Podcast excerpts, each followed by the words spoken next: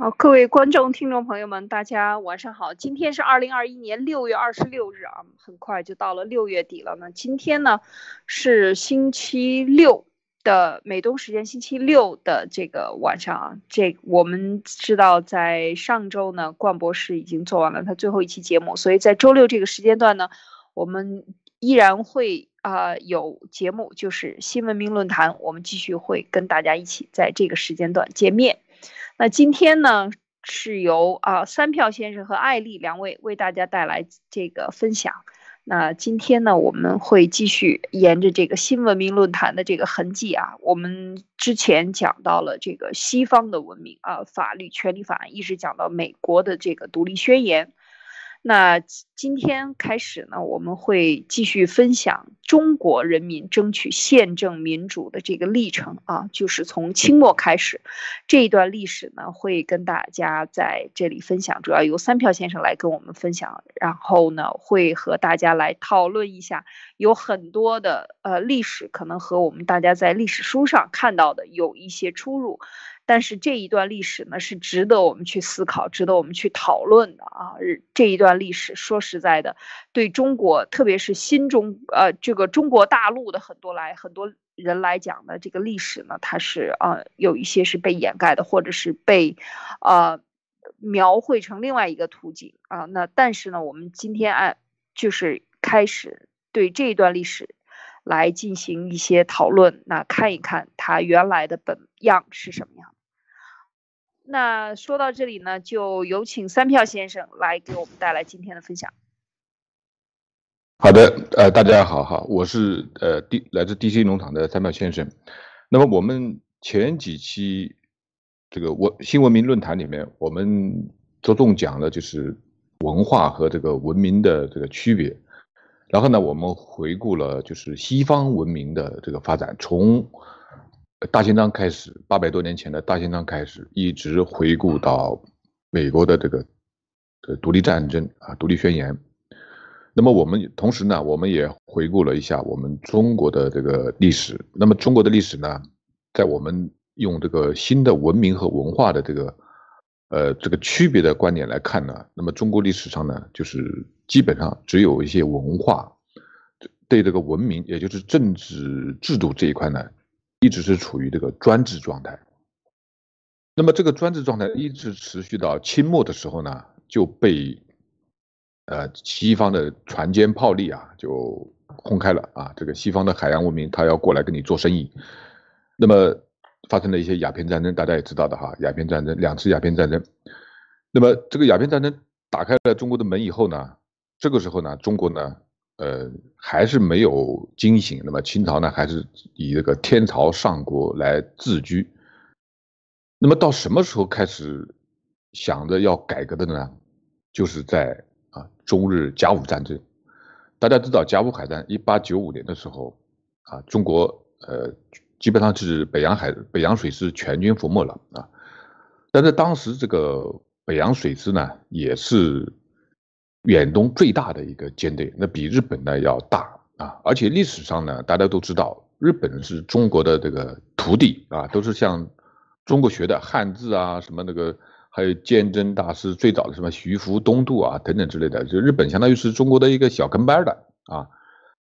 但是到一八九五年啊，这之前呢，你输给这个洋人，那倒也罢了啊，说洋人比较发达，这个比较呃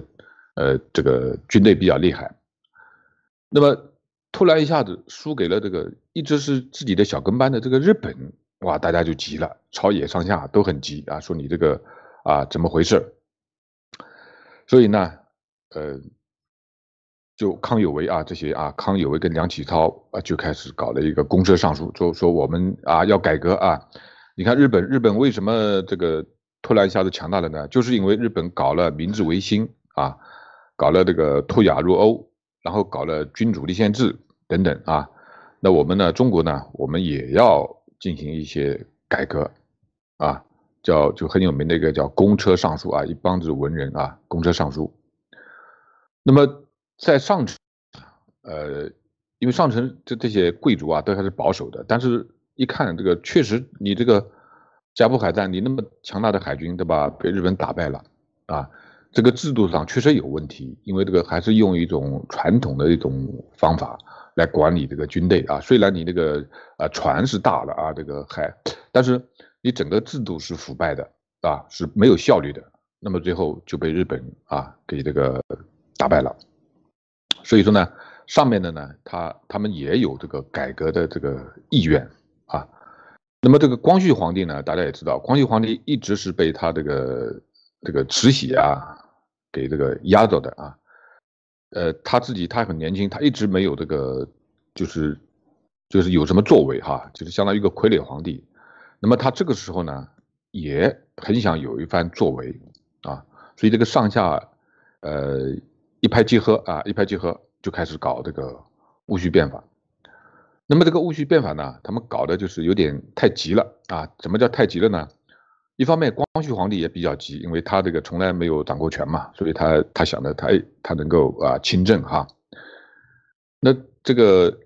康有为跟梁启超他们这些人呢，也实际上只是一个书生啊。官的品位很低啊，就是在那个时候只是个六品小官啊，就比这个县官稍微大一点点，而且还不是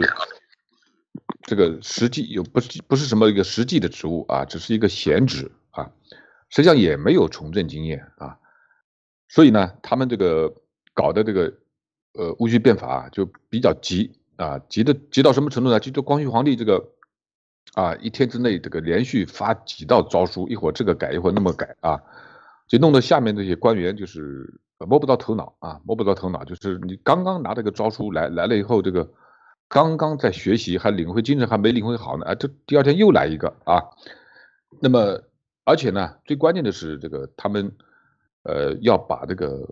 就是整个的体制要改，改了以后呢，就那些啊这个已经在位置上的那些王公贵族啊，那些官员啊。啊，康有为曾经说过一句话，就是他因为他也是个书生嘛，他这个呃也不遮辩，他说他说这个呃要这个换一批官员，呃要杀一批官员啊才能够改革啊。那这话一说呢，就是你想看这个在位上那些人个个都心惊胆战的嘛，是吧？而且这个里面呢还有一些其他的什么袁世凯了、荣禄了等等，就是那那段历史大家可以去看哈。呃，最后呢，慈禧觉得哎，第一他的位置受到这个影响了。第二，一帮子官员啊，那么多官员都反对啊，王公贵族都反对这个呃改革，所以最后啊，因因为这个说是要呃传说嘛，说是要要要袁世凯告密啊，把这个要要那个用军队把那个慈禧给软禁起来啊，光绪要这个亲政啊，这段历史呢，现在也开始有扑朔迷离的啊，这个不不知道这个到底是是不是有这么回事儿。呃，各种各有各的说法啊，那最后反正是慈禧过来把光绪又给囚禁了啊，囚禁到这个瀛台啊，然后呢，这个戊戌变法呢，也就是一百天啊，一百零三天啊，就完就结束了啊，就结束了，就是一八一八九八年的六月十一号开始啊，就是从呃什么明定国史书开始发布到九月二十一日就这个这个光绪皇帝被软禁啊。然后呢，就是大家都知道的，就是康梁外逃啊，谭嗣同等那个六君子被这个砍头啊。那么这个实际上呢，现在回过头来看看呢，就是呃，他们有这个改革的动力啊，也有改革的必要啊。但是因为这个操作上的时候呢，确实是有点太急功近利了啊。光绪也急，这个底层的呃康梁也急，所以呢，就我我感觉就是实际上有一点像一出这个这个。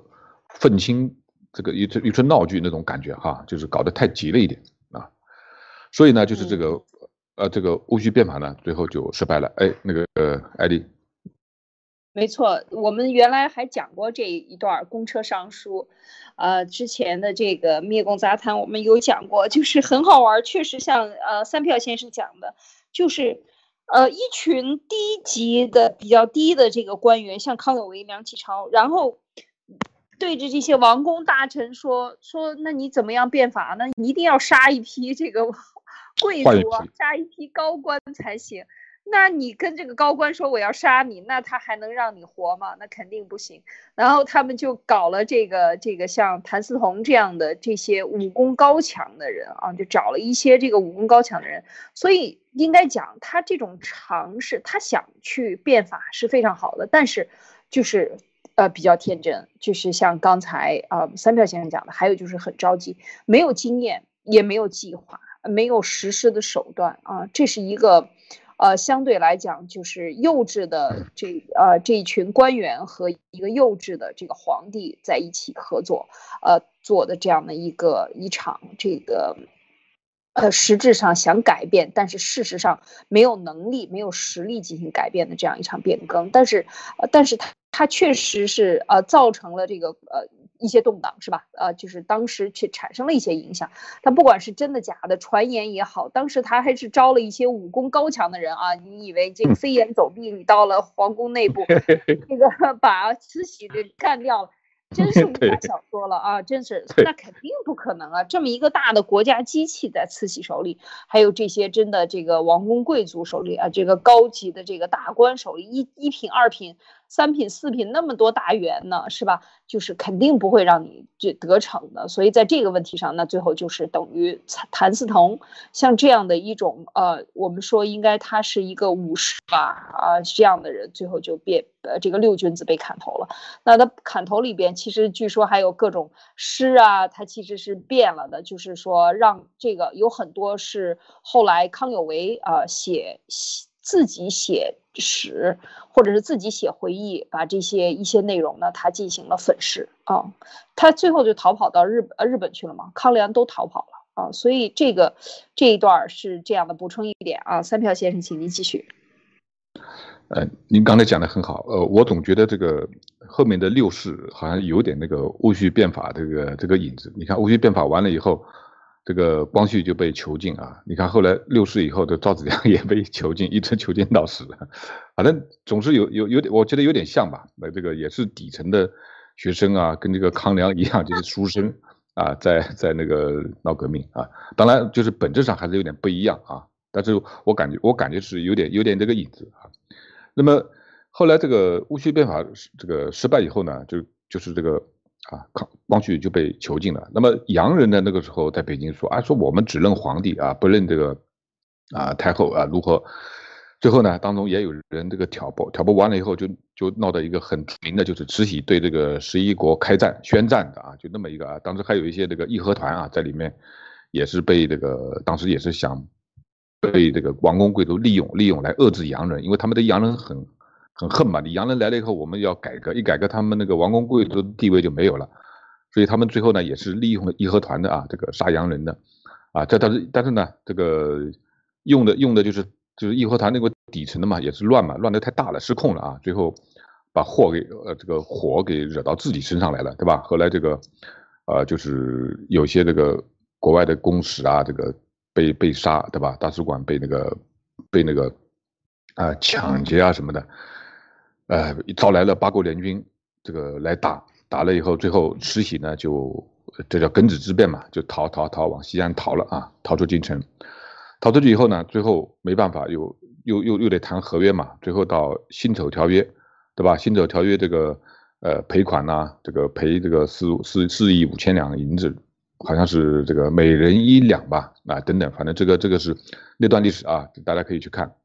那么这个呢，就给中国这些王公贵族，给给这个民间呢，也是一个另外一个刺激，对吧？就是你你这个日本打不过，然后又把这个八国联军给招过来啊，最后自己这个皇太后跟皇帝都逃掉了，对吧？那么后面又发生一个什么事情呢？这个又是跟日本有关的啊，就是 庚子之变以后呢，这个俄国啊，他就把这个。东北啊，就给啊，就就就占了，占了以后呢，这个当时清政府他没有这个力量去抵抗这个俄国，然后日本说，我来帮你打啊，我来帮你打打打打胜了以后呢，那个你你你让我在那边就是经营这个什么铁路啊，就反正有一系列条件，那么这个清政府呢就默许啊，默许，他表面上是中立，实际上是默许啊。最后在中国东北就发生了日俄战争，就在中国的领土上，发日本跟俄国在打仗。那最后日本人这个大概死了十多万人哈，哎，最后确实把俄国打败了。这件事情也给大家一个很大的震撼。为什么呢？因为这个事情是近代史上第一次亚洲人打败这个欧洲人，就是黄种人打败北种人，啊，这个就日本当时这个国力啊就已经到了这种程度了。那个给大家一个震惊，就是说你当初打我这个甲午海战的时候呢，那还可以说说啊，可能是偶然呐，或者如何，反正就是他们可以解释啊。你现在一看，哇，日本人把俄国人给打败了，他们确实觉得哇，这个事情不对了，啊，一定要改革啊。这个时候又是内外交困，啊，在这种压力下，这个清清这个朝廷呢，这个其实慈禧实际上也还是有点那个改革的思想的啊，他不是说这个。一点不改啊，但是他他希望就是说这个要保大清啊，保他这个这个贵族的利益啊，你不能说这个这个损失他的利益啊，影响到他的权位啊，他也希望国家强大，然后他就开始这个派那个曾国公载哲啊带领个五个大臣，一九零五年的时候啊，就出洋考察，考察了大半年，到一九零六年这个夏天呃夏秋的时候啊，他回来了。回来了以后呢，当时考察了日本啊，考察了这个美国啊，还有欧洲啊，反正都去考察了一大半啊。这他的结论是什么呢？就是说，立宪的话是利于国家，利于民，但是不利于官啊。这个当然是不利于官了，因为那个他这个人家宪政嘛，就是要限制你政府的权利嘛，对吧？那那就保证民权，利于民嘛，保证民民权保证了，国家强大了就利于国，但是不利于官啊。但是这个清政府他又是被这些官员在控制，所以这个事情就就是官员的阻力就非常非常大啊，所以到后来呢，但是又但是又得改，又有压力，对吧？那怎么说呢？怎么办呢？那慈禧的时候也老了啊，那么他在这个他在临他在是在他临死之前两三个月的时候，他颁布了一个叫《钦定宪法大纲》啊。就要宣布说是十年后实施立宪啊，慈禧反正当时也想了，反正我也差不多了，就是你们后面怎么折腾 怎么折腾吧啊，但是呢眼前又要应付，所以呢他就说啊说这个十年后这个再立宪，那这个天下人就是都都不不满嘛不服嘛啊还是有压力嘛，但是因为慈禧她她她她她有权威嘛，所以大家也没办法，但是她也就是在那一年啊一九零八年的。他八月份宣布这个《钦定宪法大纲》，他十一月十五号，慈禧就去世了。当时这个慈禧跟那个呃这个光绪基本上前后脚啊，然后这当时这个时候呢，就摄政王在当政啊。他当政以后呢，各地啊请愿呐，要求立宪呐，就是要求开设国会啊，因为你前面慈禧在呢，大家。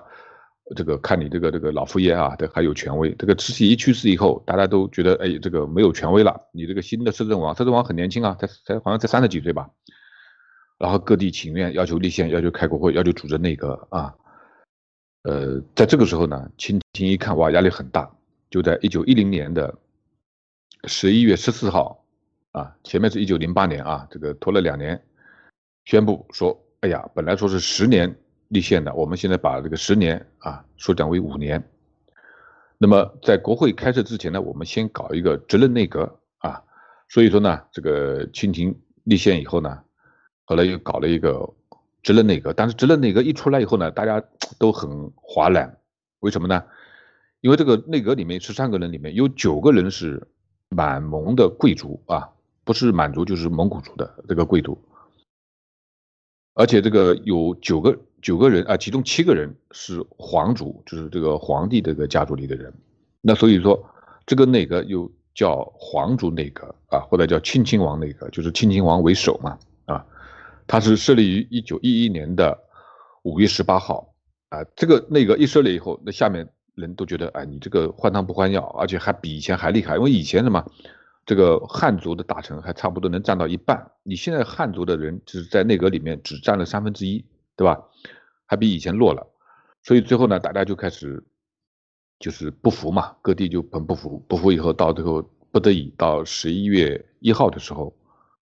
就这个宣布结束了。那么十一月一号，大家知道，一九一一年十月一号之前，在这个之前十一月十号武昌起义，对吧？这个就开始爆发了，所以他这个结束呢，也是迫于这个啊，迫于这个压力啊，所以呢。他这个黄种内阁，结果引发了什么呢？引发后面的这个呃辛亥革命啊，呃，艾丽。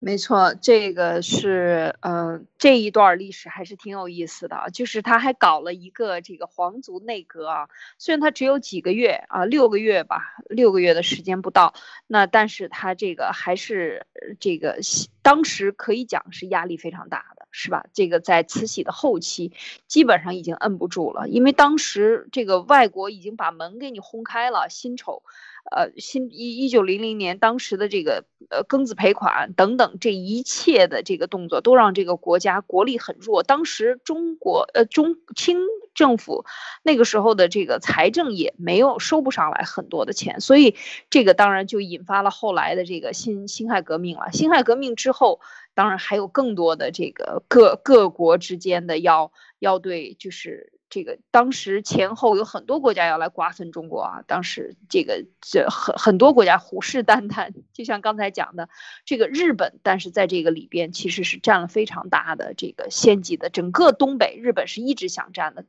然后这个呃俄国是在这个。一八九八年应该开始开始修这个铁路啊，一直在修铁路，就等于是外东北的这些铁路，蒙蒙蒙族的这个呃满区的这些铁路呢，它一直在修，所以这个就是现一直延续到现在都解决不了的问题，或者是说现在共产党要解决的问题，其实都是那个时候这个应该讲清政府最弱的时候啊，最弱的时候，他这个所以在。这个整个政局是非常不稳的，是吧？这个三票先生，所以一您刚才讲到的这个皇族的内阁，他也是迫于一个区，迫于一个压力啊，还去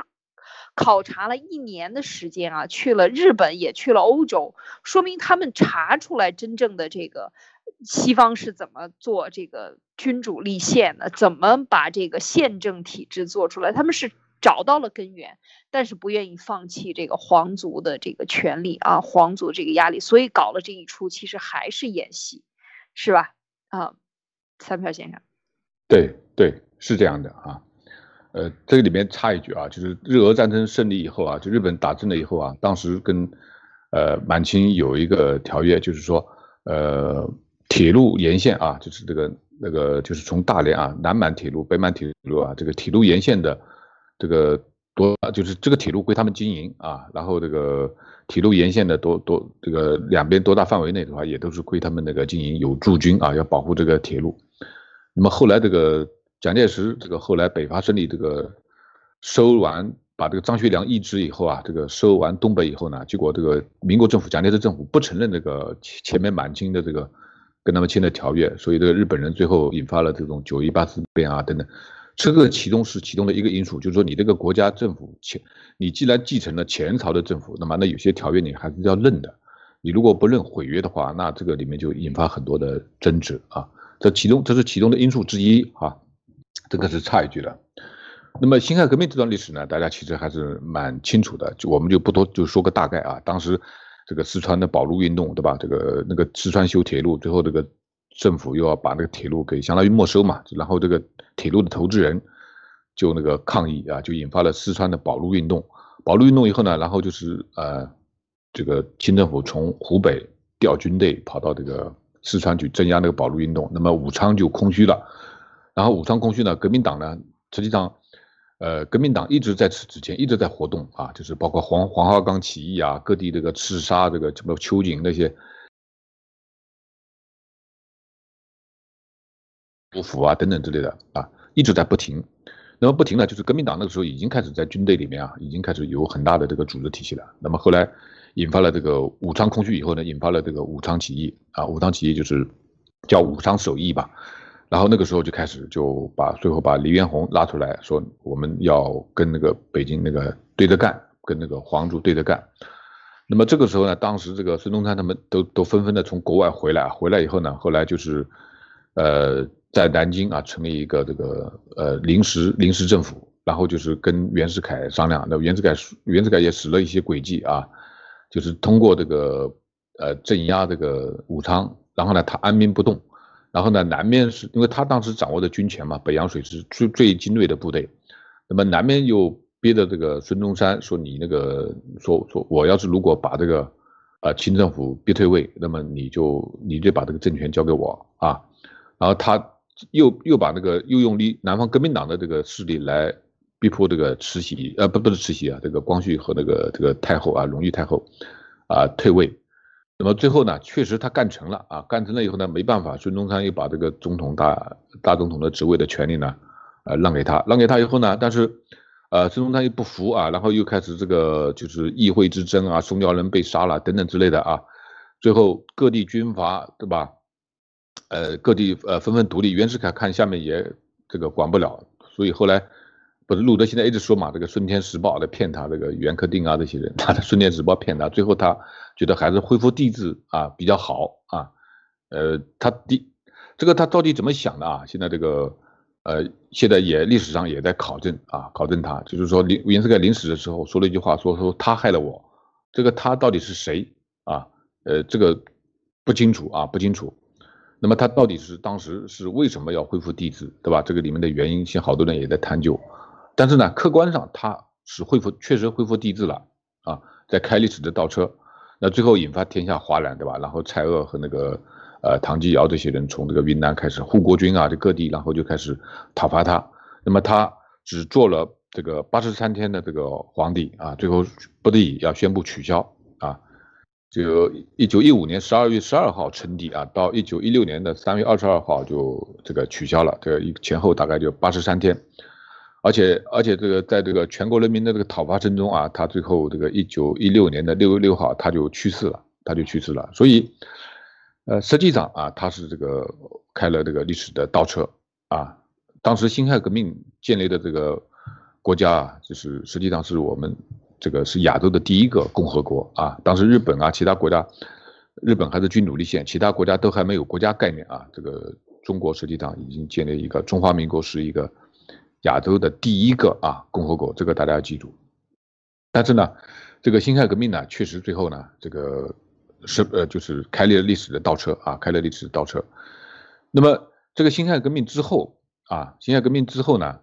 嗯，大家都知道，就是呃，后来又北伐，然后又是开始这个呃军阀混战，对吧？然后最后有日本人又打进来，等等，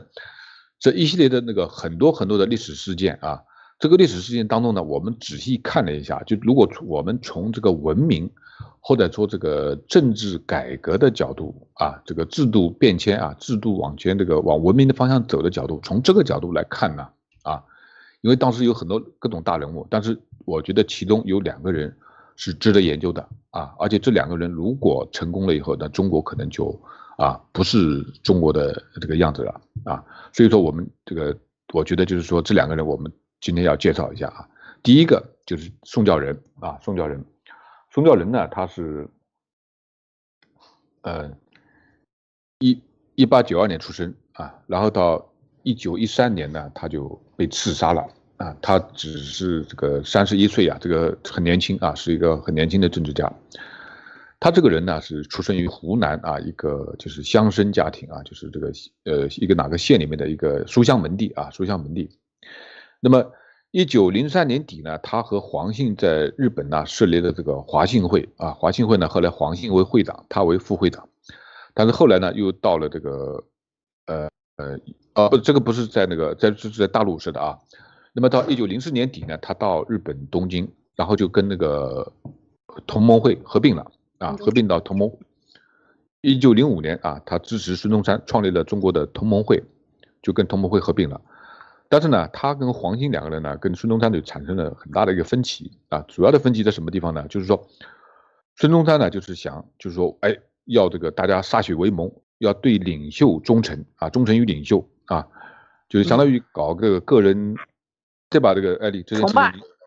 哎，对对对对对，阿里个人崇拜啊，但是这个黄兴和这个包括宋教仁呢就不同意这种想法，就觉得你这个那太霸道了哈，这就太霸道了啊。但是呢，就是呃，只是产生分歧啊，但是总的还是这个在在在一起，还是那个推翻满清啊，推翻满清，这个这一点上他们还是比较共同的。那么后来武昌这个辛亥革命的时候呢，他和宋教仁和黄兴呢就是。立马就参加，黄兴好像还到了现场去指挥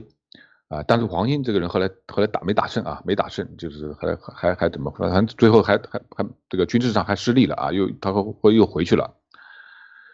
那么后来那个孙中山在这个南京成立了这个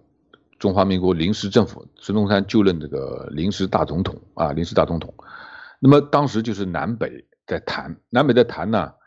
这个时候呢，孙中山和这个宋教仁的主张就发生了就是比较大的这个变变啊改变不同啊。孙中山是怎么回事呢？孙中山啊，他在这个同盟会的章程里面呢，他当时设定了就是说要搞三年的啊军法，就是军事军事管制，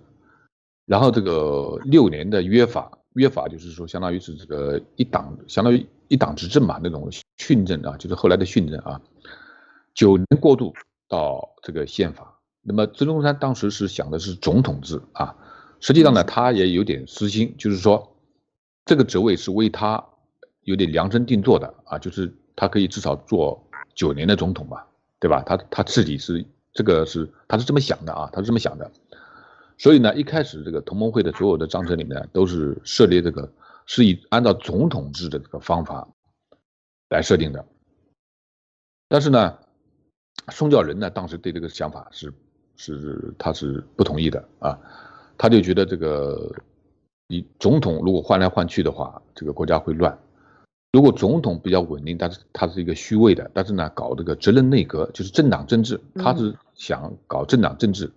如果政党政治最后就像英国那样，对吧？两党制，或者是哪怕三党也行，对吧？然后竞选，竞选完了以后呢，由内阁来掌握实权。这个时候呢，如果内阁不好，咱们政党呢可以换啊，可以换的。所以他是期望搞这个责任内阁制啊。所以他们这个分歧呢，就是就是就一一开始是相当于是党内分歧啊，党内分歧。但是呢。这个时候，因为孙孙中山年轻嘛，他那个时候才三十岁左右时间，那个孙中山这个就地位很高，影响力还是比较大的，在革命党中，所以所以那个时候呢，他就是他属于这个非主流啊，当时他属于非主流，孙中山那派是属于主流啊，所以孙中山在南京的时候就任中华民国这个临时大总统的时候呢，当时是踌躇满志，是要说是要做做总统的啊，哎，艾丽，你可以稍微我们稍微这个讨论一下。是啊，这个讲到这儿的时候，其实我在想，你看他这个宋教仁，等于他的这个思想是非常的符合这个当时最先进的这样的一个，这样就比较稳固。他等于把总统设成虚职，但是孙中山主张的是总统共和，是吧？共和这个体制，呃，这个呃共和制等于就是总统直接领导，呃，然后呃这个。呃，就没有没有这种议会内阁党派之争，嗯呃，党派来进行选举，他就是可以直接这种管理，是吗？当时孙中山孙中山是希望通过三年加六年的这样的一个模式，然然后再走入宪政，等于这九年里，大家基本上他就是一人独大了，是这个意思吧？对对对对对，他还有个议会，但是这个这个议会呢，可能是比较虚的，实权实权在总统。对。他的当时孙中山岁数已经很大了，他二五年就去世了。你想他那个时候，呃，年龄年年龄还是这个这个比较长啊，比宋教仁肯定是这个影响力大。但是孙中山确实像您讲的，就我们现在在分析孙中山这个角色和当时的这个情，在如果我们回到当时的情景下，在那样一个一九一一年辛亥革命刚刚胜利。他们等于是在最开始进行党内的这种讨论。我们如果夺取了政权，用什么样的制度来这个管理这个国家？当时他这个宋教仁这一个派，他就是希望能够通过议会选举，然后通过这个呃两套班子，然后总统设为虚职，然后通过呃竞选宪政这样直接宪政，等于直接走入宪政。但一旦一九一一年拿了政权以后，那这个时候。就是谁是老大，谁就基本上风向就是归他说了算了，是不是这个意思？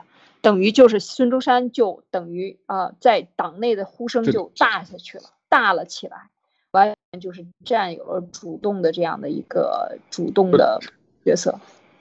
呃，这个当中是有一个变故啊，很好玩的哈，就是说，呃，孙中山当时不是在南京做这个临时大总统啊，然后他当时想搞这个总统制嘛。但是呢，他因为这个没什么实力嘛，他这个南京那个政府这钱都没有啊，都没钱的啊。那袁世凯在北方，对吧？最后把这个慈禧给把这个不是慈禧啊，把这个清清朝给逼退了啊，逼退了。当时孙中山一开始以为他做不到啊，他很难做到啊，结果呢，哎，人家 袁世凯果然这个做到了，厉害，嗯，呃，做到了，做到以后，当时前面呢是有一个约定的，就是说如果袁世凯把这个做到以后，他要把这个政这个总统职位要让给袁世凯的，这是事先那个呃约定的啊，约定的。那么这个时候，袁世凯确实有实力啊，他手里有兵权呐，对吧？而且他占据北方啊，孙中山在南方，但是他他手里没钱呐，他那个南京政府那个钱就是就那么一点钱，最后啊，就用用用都是捐来的，对，用用用就用没了啊，用没了你你没钱，你这个军队你怎么打仗啊，对吧？没没法没法没法跟那个北方那个打仗，所以呢，最后呢，不得已把这个总统的职位呢就让给了这个袁世凯。但是总统一职位让让给袁世凯以后呢，孙中山又变卦了，孙中山就要搞一个临时约法，他这个临时约法里面讲的就是内阁制。哦，那那个什么时候了？等于袁世凯上台以后了。对，上台以后。台以后了，一九一五年这个以后。不不不是不是不是不是一九一二年，一九一二年。一九一二年。一九一二年啊，一九一二年就是这个当时这个。呃，他们这个一九一一年底十二月份吧，好像就是在这个南京开始这个设立搞临时临时大总统。那么后来庆廷退位以后呢，这个孙中山要把这个政权总统职位让给袁世凯。那么他在让给袁世凯之前，他又搞了一个叫临时约法。这个临时约法里面呢，又开又他又开始主张内阁制，因为总统给了袁世凯嘛，总统给了袁世凯。那么他就想着，嗯，总统给你了，那那那不行，那我们得得内阁，内阁他又想争那个内阁的权利，懂吧？所以这个孙孙中山这个就是怎么说呢？就是他这个叫叫人家说他就是一生当中有两次很大的违约啊，这是其中的一次啊，其中的一次。你原来你啊，你你就根据你的需要，对吧？那个随时就变更那个这个政体，这个事情是你作为一个政治家，你不是这个开玩笑嘛？你一己私利嘛，对吧？那么搞这个内阁制呢，正好是孙道宋教仁在里面这个张罗的，他一直提倡内阁制。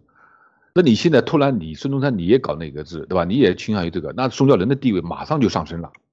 嗯，立马就上升了，对吧？这个政治观点嘛，对吧？就最后你看你你都同意我的，而且宋教仁对内阁制有很多的研究，他也做了很多工作，嗯，最后呢，他就把这个同盟会改组为国民党。改组国民党不是孙中山改的，是宋教仁改。的。人对，对他他改组把这个就是变成政党政治嘛，他和其他几个小政党联合，就同盟会和其他几个什么其他的什么会什么会的啊，那个几个小政党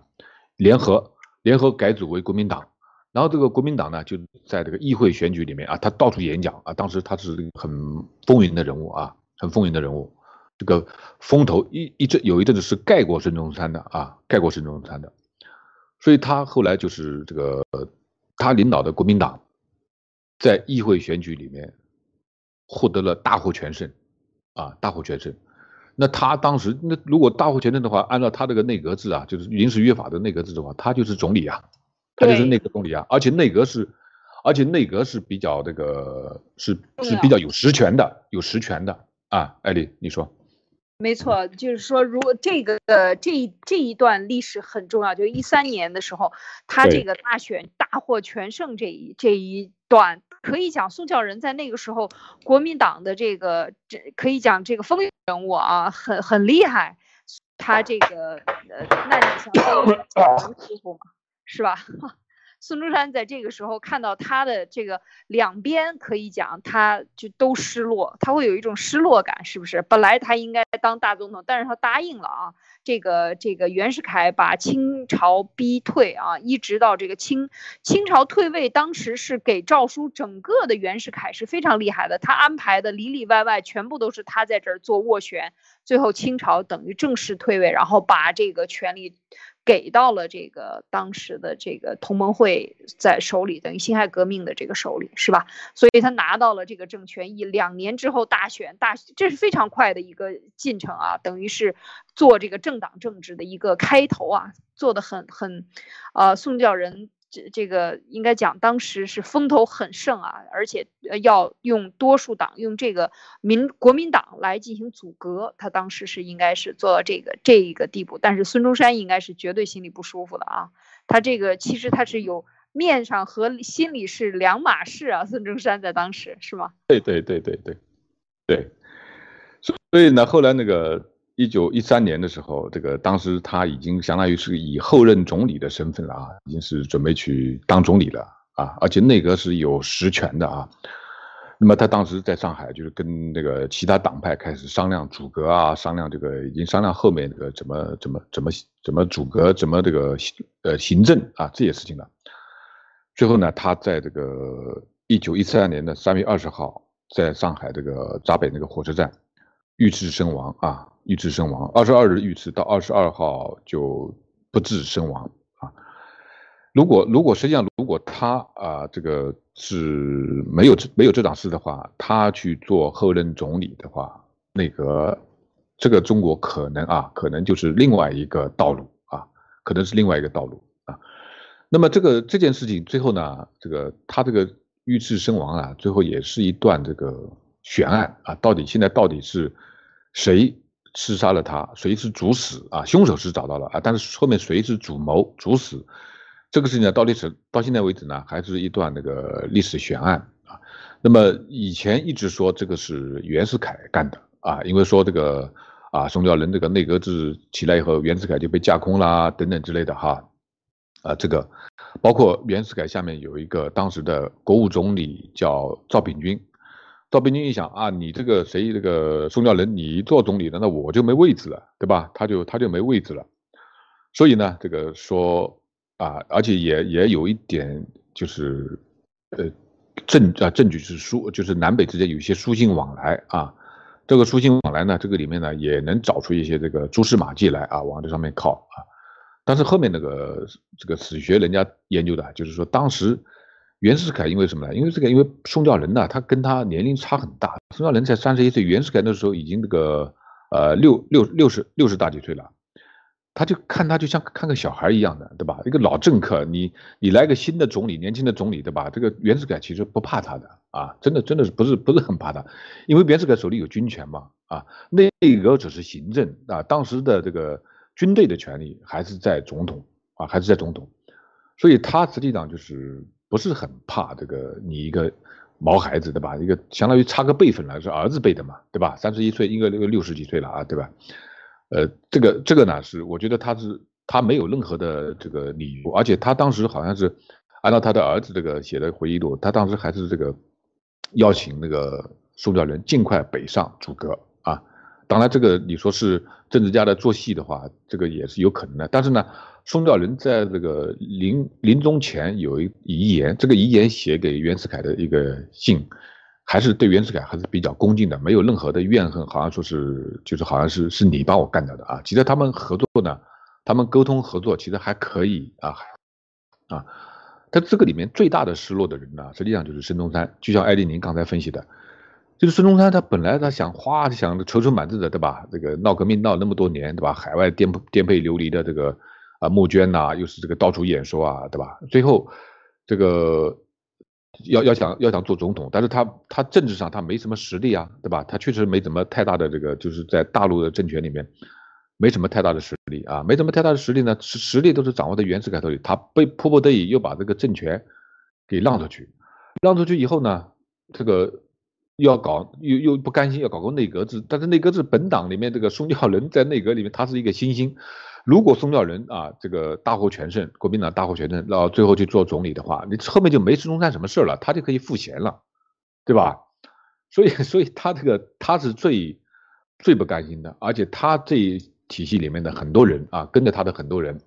啊，包括这个黄兴当时也有点怨言，但是黄兴这个人还是比较顾全大局的，更多的是像这个像陈其美啊，就这些人啊，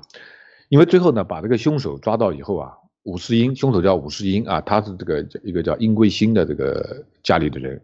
门生吧。殷桂兴呢跟上海的帮派是有帮会是有关联的啊，包括这个，但是这个上海这个陈其美呢，以前做过上海督军的。陈其美实际上他当时在控制着上海，陈其美跟殷桂新关系也很密切的啊。最后这个查来查去，查来查去，最后这个武世英是死在了上海的这个监狱里面，好像是毒死的啊，被被被人毒死的。啊，是死在就是对灭口，但是是在这个谁陈其美的管辖之下啊。陈其美是跟这个他是一直是搞暗杀的，他们啊，但包括之前蒋介石跟陈其蒋介石是陈其美的像徒弟一样的哈。蒋介石当时就已经把那个陶成章，前面陶成章就在医院里面这个养病的时候就被蒋介石亲手啊亲自暗杀的啊，他亲自暗杀的啊，就是陈其美他们这帮人啊搞暗杀是这个有历史的啊有历史的，所以呢这个就这段时间呢这段就是就是这个凶手死了以后呢他就变成一段悬案啊，但是就是说这个究竟那个谁受益？你你你这个案子里面，你肯定是要从这个对吧？这个谁谁是最大的受益人来看的？呃，判断呢，就是孙中山的这个嫌疑啊，有嫌疑啊，只能说这个啊，不不是就是幕后啊，幕后嫌疑啊，所以这个这是一段历史悬案啊，因为因为这个最后呢，国民党跟共产党双方。获得政权以后呢，都维护孙中山，所以这段悬案呢，最后也没人追究啊，没人追究，所以这个一直到现在为止还是一段悬案。我觉得这段时间历史研究研究是蛮有意义的，艾丽。嗯，是这一段呢，就是说回到呃这个当时为为什么要谈这一段时间？我觉得就是说在政权交接。的时候，在混乱当中啊，这是最容易出事的时间，就是最不稳定的时间，就是这个时间。就像您讲的，这个如果宋宋教仁真的当选了，他真的和袁世凯合作了，袁世凯当大总统，按照这个孙中山跟他签的协议，那么孙中山就真的可以赋闲了，回家了。您的这任务完成了，您推翻了一个王朝，您也可以当太上皇了，就就把你那个头像真的就永远就贴在墙上就行了。但是你看，宋教仁啊被刺杀掉以后，我们看看后边的历史，谁是最大的接盘侠啊？就是谁真正的是接了这个盘子，把国民党整个的接下来，是最大受益者。我们就可以看出来，这谁对这个对历史的改变？那现在你看，像即便是在台湾啊，是吧？所有的宣誓都是挂着孙中山的像的。这个因为这个他最后不管怎么样，他是把国民党发扬了啊，发扬这个光大了。就是以以及在后后续的，他接下来是蒋介石啊等等，这一这一系列都是从孙中山后面开始，所以所以宋教仁可以讲，在那个时候，我们现在来谈他，我觉得意义就比较大，很大，可以讲，在这个时候我们就来考虑，就真正的这些先驱，为什么他要前仆后继，为什么一定要扑倒？啊，这是在这些过程中，这个 真的是值得思考啊。就是说，一己的私利或者内斗啊，往往就是呃会改变这个历史的进程啊。三票先生，是啊，所以历史也是回忆起来呢。当然，历史没有假设哈，但是我们如果现在回过头来看一看，是吧？如果那个时候这个责任内阁制政党政治全部搞起来的话，那实际上你想想看，就是你跟那个。当时就跟英国啊就很像了，跟英国的政体就很像了，对吧？你上面有一个有一个总统，这个总统呢也可以选，对吧？但是总统呢是他是有点虚位的，那么后面有个责任内阁两党政治，对吧？大家互相之间互相钳制，这个呃你你你看着我，我看着你，对吧？最后就跟对吧？当时当时这个呃袁世凯其实权力很大的，他的影响力也很大。他有军权，所以当时这样的一个局面的话，一下就可以稳定住，不会出来后来的更大的乱子。而且袁世凯和他的这一派在北方的这一派系，事实上对这个整个中国的影响力还是很大的。在当时，他的派系他毕竟深耕了很多年，因为他在那个位置是很多年，所以我觉得就是说，如果这样看，后来可能就真的是政局就完全不一样了啊。三条先生，对，所以这个。哎，很遗憾呐，就是跟这个中国跟那个第一次有点失之交臂的感觉啊，失之交臂的感觉。就是说，宋教仁的责任内阁制是中国历史上啊，你前面的皇族内阁那是扯淡的，那是换汤不换药，对吧？真正的就是变革，而且就是离成功只有一步之遥的，就是这个宋教仁的这个责任内阁制。所以这个在这段历史好好研究研究，实际上对中国啊，就对我们这个将来是真的是。非常非常有意义的啊，非常非常，你会对一些好多政治人物的看法，包括后面的历史一些看法，都会有所改变啊。所以我觉得这一次这个失之交臂，这个事是非常非常的这个呃遗憾啊。这个人物是值得研究的。那么还有一个人物啊，呃，就好玩的是，反正这两个人都跟孙中山有关啊，这个这个也是。所以孙中山，我们对孙中山怎么看，将来也是要这个 要重新这个打问号的哈，这个事情我们后面会讲到的哈。那么还有一个人物呢，就是陈炯明啊，陈炯明。陈炯明呢，现在在历史上呢，就是大家都说他这个叛变孙中山呐，他是叛徒啊，叛变革命啊，如何如何的，对吧？尤其是当时这个后来蒋介石掌权，因为陈炯明是被蒋介石打败的啊，被蒋介石率率军队打败的，所以这个蒋介石作为正统以后呢，一直把陈炯明当做一个就是反派人物啊，说他叛变啊，叛变叛党啊之类的。但是我们如果从历史上这个细究细究看呢，实际上这个人物呢，实际上还是很值得去研究的啊。陈炯明呢是这个，呃，一八七八年出生的，后来在一九三三年去世了。他是也是个老革命啊，这个资格很老啊。一九一一年的黄花岗起义的时候，他是敢死队的队长啊，就是这个广州那个这个一百一百多个什么历史哈，黄花岗烈士纪念碑现在还有呢，还还在那里呢。那么他当时是敢死队的队长啊，呃，所以他资格也是也是挺老的啊，这个跟应该怎么说呢，跟黄兴有点不相上下啊。那么，在一九二零年年时候呢，他是主政广东啊，他是惠州人啊，主政广东，任那个广东省的这个省长，呃，粤军那个总司令啊，粤军总司令。因为一九二零年一年时候，实际上已经有点军阀割据了啊，就是各省都已经就是北洋有个北洋政府，但是呢，北洋政府很弱啊，各地呢还是是就是有点军阀割据的味道。他的主要的主张是什么呢？主要联省自治啊，联省自治。什么叫联省自治呢？叫联省自治，实际上最早是梁启超提出来的啊。那么在具体做啊，是在这个陈炯明手上开始做的。就是说，呃，民选议员和地方长官，就是地方当时要有议会啊，长官地方的议会，议会要民选啊，地方长官也民选啊，而且司法是独立的，就是说。陈炯明主张就是说，我们每个人把各地的地方管好啊，议会选举、地方长官选举啊，然后呢，地方管好，然后就实际上就有点像美国的这个联邦制，就我把我的这个省或者我这个县管好了啊，管好了以后呢，然后呢，我这个省管好以后，他是省长嘛，他把这个省管好以后呢，然后每个人都把各个省管好，最后你上面有个中央政府，的就是各省有各省的权利，中央政府你有中央政府的权利，就跟美国现在的这个。联邦制是一样的，你中央政府对吧？呃，你你，但是我们各州对吧？各个每个州每个州都有自己的这个法律啊，在每个州之内，我自己会有一些这个自自决权，而且州长州长是我自己的民选民选的，不是你这个谁那个总统任命的，州长我可以不掉你总统，是吧？当时陈炯明在这个广东也准备搞这个，就是说我们自治啊，联省自治，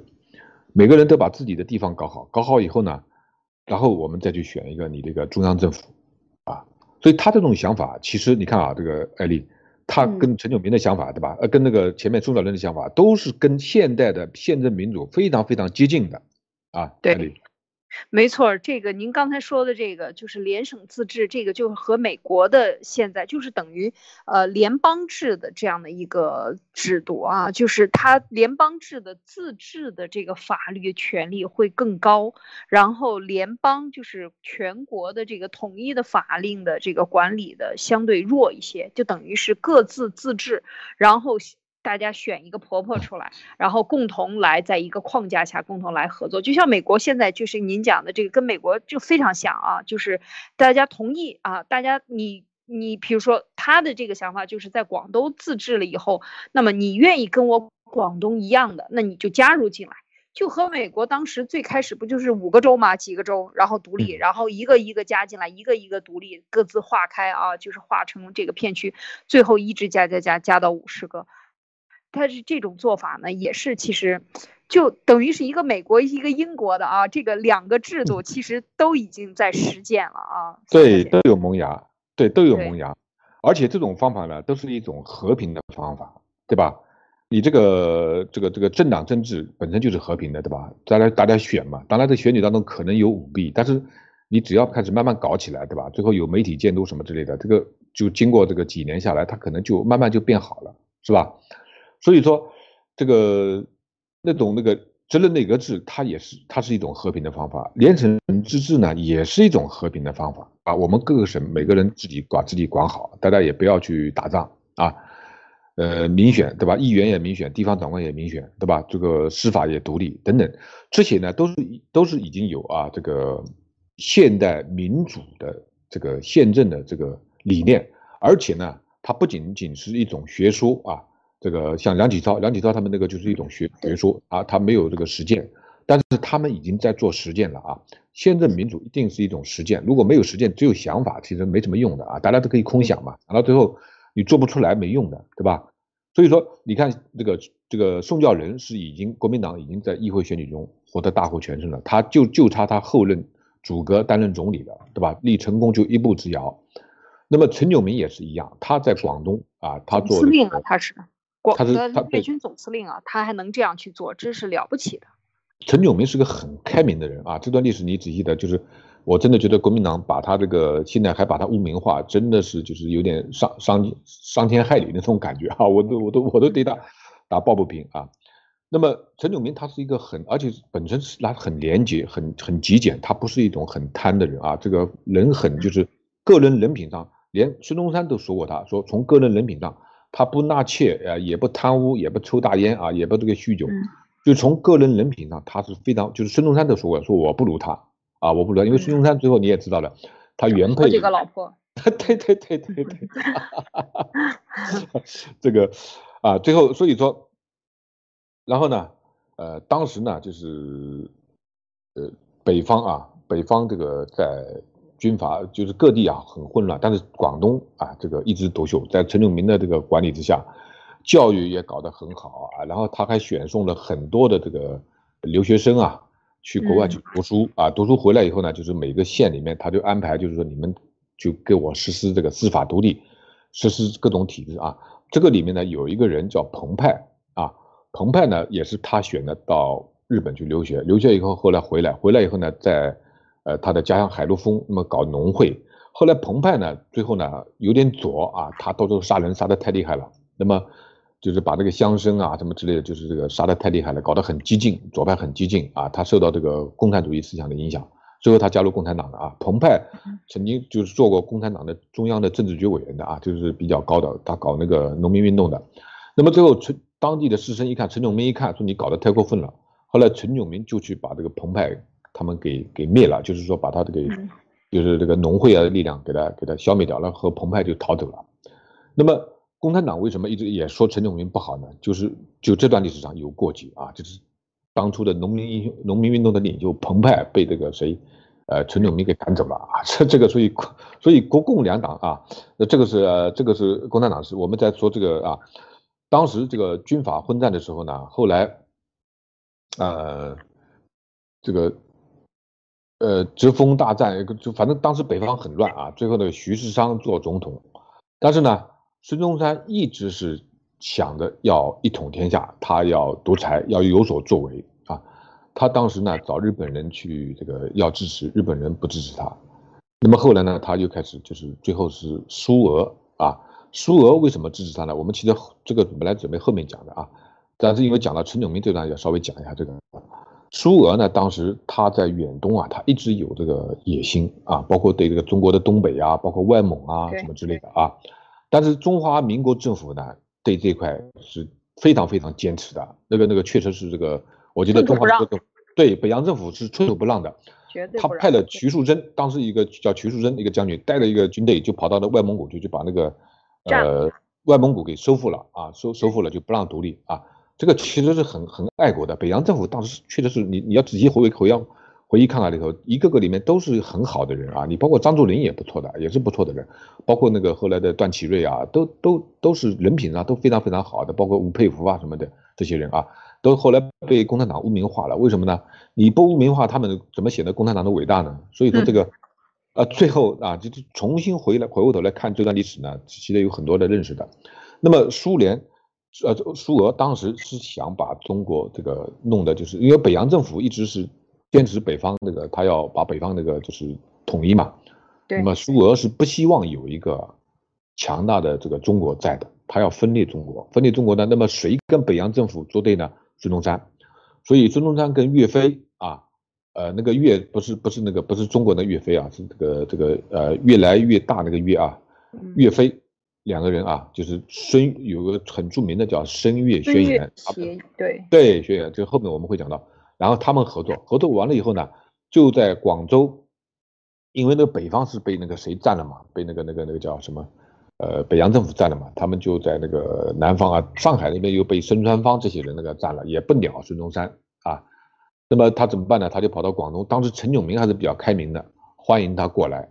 结果但是一过来以后呢，一看哇，这孙中山把苏俄的人也引过来，他本来陈炯明本来以为就是用他一个人，他一个人他。他不怕他，反正你过来，你过来，对吧？这这个所有军队都是控制在这个陈炯明手下，结果没想到这个 孙中山把这个把这个苏苏俄给引进来了，然后在广州设那个黄埔军校啊，黄埔军校。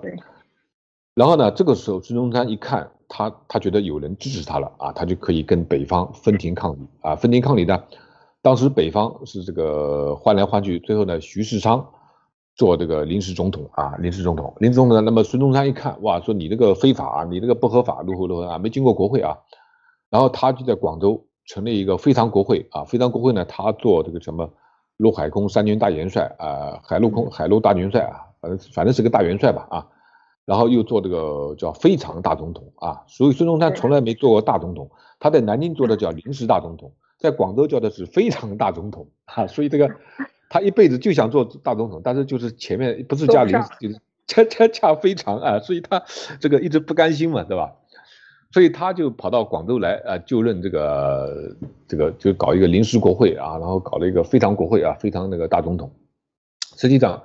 当时国会议员在广州的话人很少，就是不够法定人数啊，所以他叫非常嘛啊，他不能叫这个啊不不合法啊对。然后呢，孙中山就鼓动这个。广东、广西的这个军队啊，要北伐啊！北伐，陈炯明是不想打仗的，因为第一，一北伐你要打仗嘛，一打仗就要死人嘛，对吧？就是兵戎相见，你老百姓又要花钱又要死人，对吧？陈炯明就是想，我们每个省每个人把各省搞好了，对吧？各省搞好以后，然后我们，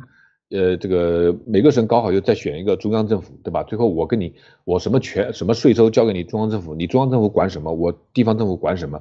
就就跟美国联邦就完了吗？就是签协议嘛。嗯哎，对了，就是美国的联邦制啊啊！但是孙中孙中山这个时候，他他他他不想，他他这个人啊，所以说这个重新研究一下，他这个很好玩，他就想一统天下啊，他一一统天下，所以他最后呢，他在广州设一个什么那个大元帅府啊，然后又要开始这个北伐啊，开始北伐。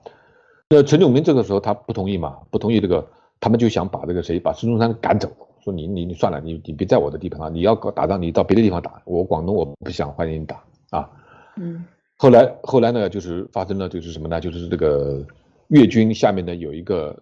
大将叫邓铿啊，被这个暗杀。这个这段历史也开始有悬案了，也不知道被谁暗杀的啊。呃，陈炯明从他的为人来看呢，他不大可能做这种事情啊。但是这个事情反正也是一段悬案。然后呢，陈炯明下面的一个部将叫叶举，叶举这个人呢，后来他们他们当时就是想把孙中山赶走，为什么呢？他们在起起事之前啊，事先通知了总统府，说你赶紧走啊，否则我我们要围攻了，否则我们要围攻了，是就是没有想就是害他，真的真害他，对对，只是想把他赶赶走啊。所以说孙中山后来当时他提得到消息，他就跑到永丰舰。啊啊！永丰舰实际上就是中山舰啊，后来中山舰，后来呢，这个时候呢，就是城里面就是被那个一举的部队给占了，占了以后呢，但是这个时候呢，呃，蒋介石这个时候就是开始崭露头角了啊，他在危难时刻总在在总理这个危难时刻，他跑到舰上去，他宣誓这个效忠总理啊，所以孙中山呃就是蒋介石从那个时候开始就就真正的崛起，变成这个这个最后变成了一号人物呢。他是从那个时候啊就开始慢慢慢慢开始爬起来的，啊，那么他就带领了这个部队啊，要跟那个陈炯明打。但是如果说光凭他们自己的部队呢，实际上是打不赢陈炯明的。但是这个时候有苏联的支持，苏俄的支持，给了他们很多的这个先进的武器啊，然后甚至有苏联的教官在现场指挥啊，军事教官在现场指挥，然后呢？蒋介石就率领了黄埔系的这个他的那些这个将将，就是军队啊，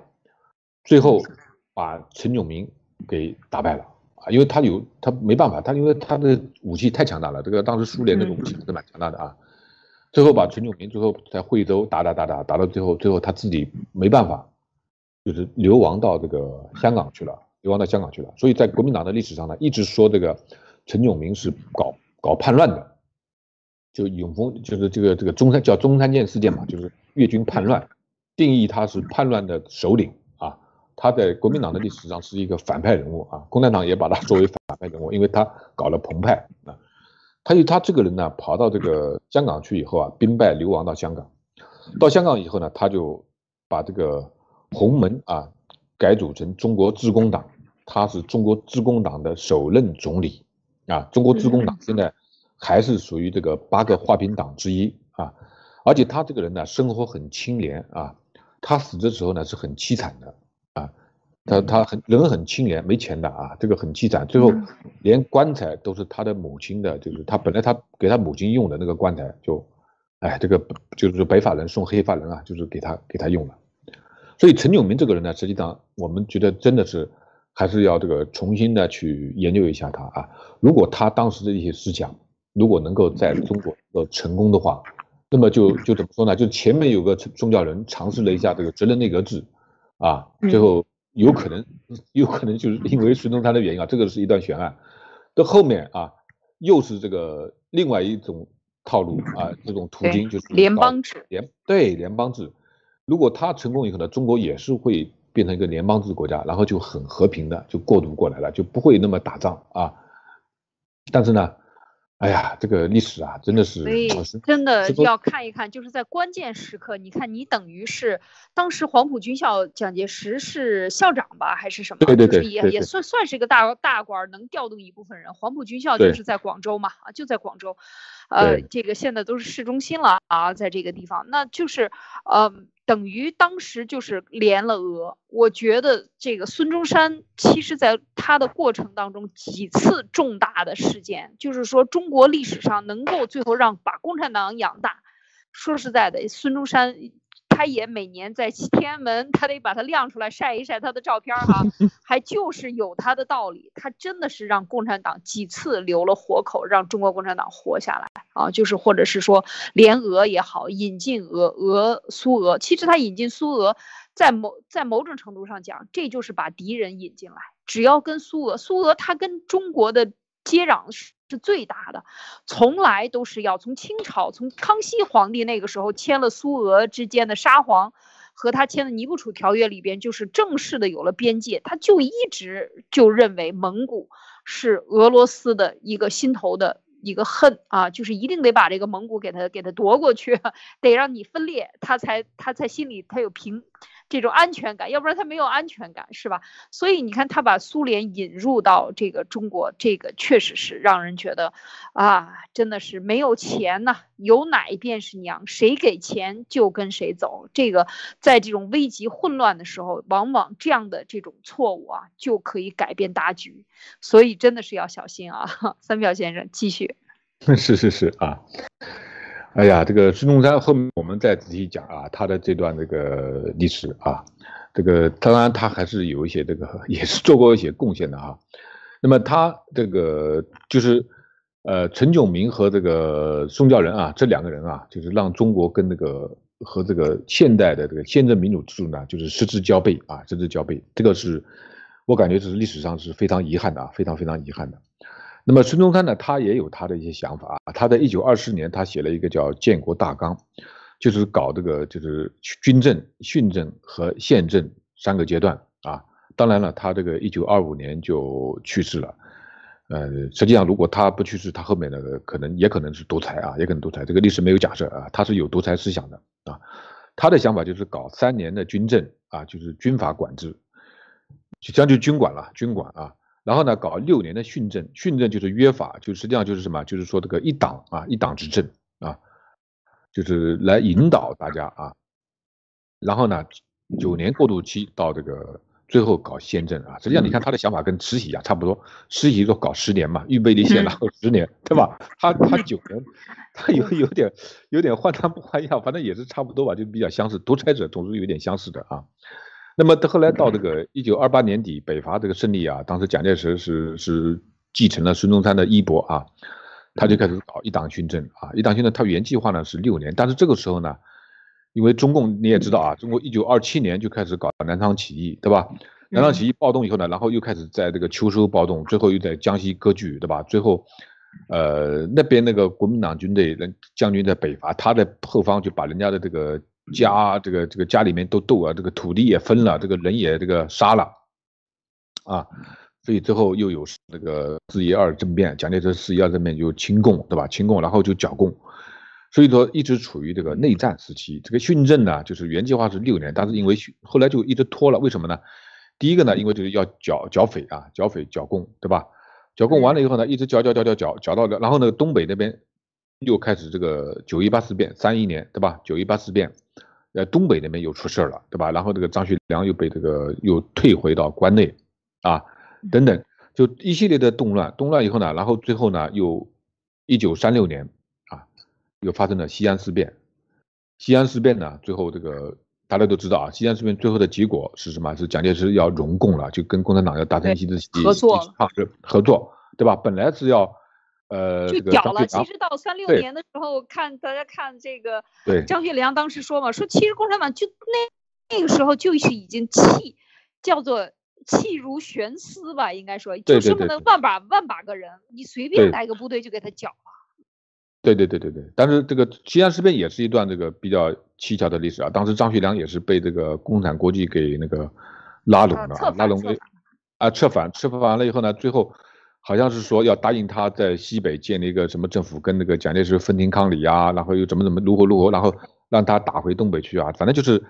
给了他一系列的许诺啊，最后把这个谁把那个蒋介石给抓了啊！这段时间历史，反正这个呃，我们在这里不细说哈。反正西安事变是让共产党呢，就是这个就是逃出了这个天升呃升天了，就是他这个留了一条命啊，本来是啊活过来了啊。然后这个蒋介石那个时候呢，就开始这个三七年就卢沟桥事变就开始了嘛，对吧？卢沟桥事变以后，就是全面抗战开始了。那这个时候你就没法，就又变成战争时期了，你就没法再去什么宪政啊、什么政啊，反正都是战争时期，对吧？就中断了啊，中断了。中断了以后呢，然后抗战结束以后呢，四五年抗战结束以后呢，然后国民党那个时候就开始呢要搞宪政了啊，要搞宪政选举。实际上，在一九四八年的时候已经开始第一届宪政选举了，当时是选举蒋介石为总统。那个谁，李宗仁为副总统，对吧？还有国会，是吧？还有这个，呃，等等啊，一系列的啊，都都已经就是就是已经开始宪政选举了啊。但是那个时候是处于内战时期，对吧？四八年嘛，当时这个东北已经基本上丢掉了啊，内战时期没办法啊。最后呢，又被赶到台湾去，赶到台湾去以后呢，大陆就被中共控制了，所以大陆的宪政后来就不谈了啊。我们后面再说大陆在中共在大陆做了一些什么坏事啊。那么。蒋介石这一支跑到台湾去以后啊，如果不是因为这个韩战的话，这个台湾也可能够呛啊，也够呛。所以说，一直到这个大陆跟台湾一直对峙，对吧？一直对峙完了以后，一直到一九八七年啊，蒋经国先生啊，他主动放弃了蒋家对权力的继承啊，然后呢，又开放了党禁、报警和取消了戒严，最后呢，结束了这个，实际上就是说，从那时候开始就是。为后面接受这个国民党一党专制，大家都知道，现在国民台湾是国民党、民进党两党政治，对吧？有议会、有选举等等的，实际上已经基本上这个，你说他有什么毛病，肯定也有，对吧？但是人家至少这个民主政治的这个样子都已经做出来了，而且经过了几次和平耕地，其他二十多年下来已经很成熟了啊！我可我觉得已经很成熟了。所以说这个在台湾，但但是他的这个始作俑者就是蒋经国。啊，对，蒋经国，蒋经国为什么能做到这一点？因为他早期在苏联待过，他知道这个苏俄那种专制是是是是是是不行的啊，那种专制不行的啊，所以他他回国以后呢，后来在江西他也实施了一系列的这个政治改革，在赣南啊，他在赣南做过新主专员，当时把这个赣南治理的也还是蛮好的，所以他最后呢，他继承了这个蒋蒋蒋介石的权威以后呢，他觉得。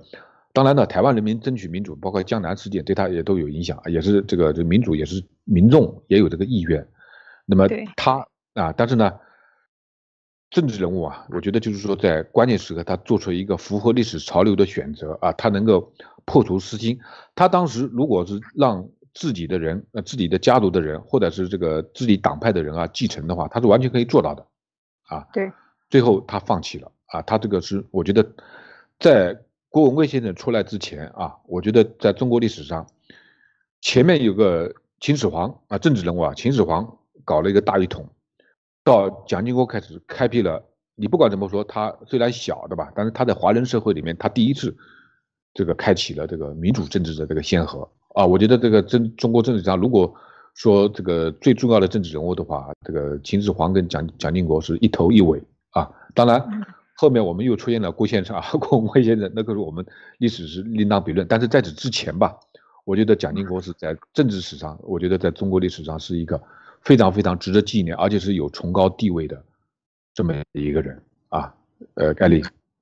非常好，我觉得这个呃三票先生这个总结的，特别是对这个宪政啊，我们今天这一期就是讲宪政在中国，特别是清末一直到讲到了一九八七年啊，那我们没有讲现在的这个中国大陆，当然这一段历史我们拿出来拎出来单门谈了几个人物啊。特别是讲到这个啊，一九一一年、一三年啊，以以及这个陈炯明，呃，整个的这个啊，在这个过程中出现的这样的这种风波啊，这种我觉得在变革当中，特别是巨大的变革当中，这种呃有志士出现的时候，它的不稳定性和这种随机性就发生了。你看，像陈炯明他被赶走啊，就一直都是背着骂名的陈炯明。基本上都是被国民党一直追着骂的，这种感觉啊，就是说这个国共两党都骂他，对，国共两党都骂他，但是事实上为什么骂他啊？就是说这个历史书都是由得胜者写的啊，都是由胜利者书写的。那么你这个胜利，他可不是正义的一方啊，他也不代表这个民众的意愿，胜利者就是这个通过暴力抢夺政权的人嘛。说白了就是这么回事。那么他想怎么描绘这个历史，就怎么描绘这个历史。当我们把中共推倒以后，这个中共所有的这些历史书还有多少参考价值？有多少是客观的历史？可能我们都要重新翻过来看一看。所以在这个时候呢，谈这些呢，我觉得其实特别有意义啊。特别是您讲到这个啊。蒋经国先生，他真正的能够放下这个权利啊，他自己也有子嗣好几个，好几个孩子，所以全部都没有蒋家对权力的继承，孩子们都是走向了自由职业，各干各的。那我觉得这是一种了不起的放下啊，就等于把权让出去了，他没有在继承，没有在这个家族继承皇权，这一点是非常伟大的啊，了不起的可以讲。在这一点上，那好了，那我们就是今天的这个宪政的民主时代啊，在中华民国已经开始开启了，但是在中国大陆被中共荼毒了这么多年啊，又继续一九四九年到现在啊，既已经是越愈演愈烈，非常的恶劣的这个环境了啊。那接下来呢，我们就是说在探讨这个宪政民主制度上呢，给大家带来一些启发。好吗？那我们今天的这个分享呢，就分享到这里。希望啊大家这个呃点赞分享啊，然后呢收看收听啊，点我们的这个最后结束时候的这个分享的这个 Q R 码啊，就可以收听啊，不用翻墙。感谢大家收听收看，好，周末愉快，再见。好的，谢谢大家，周末愉快。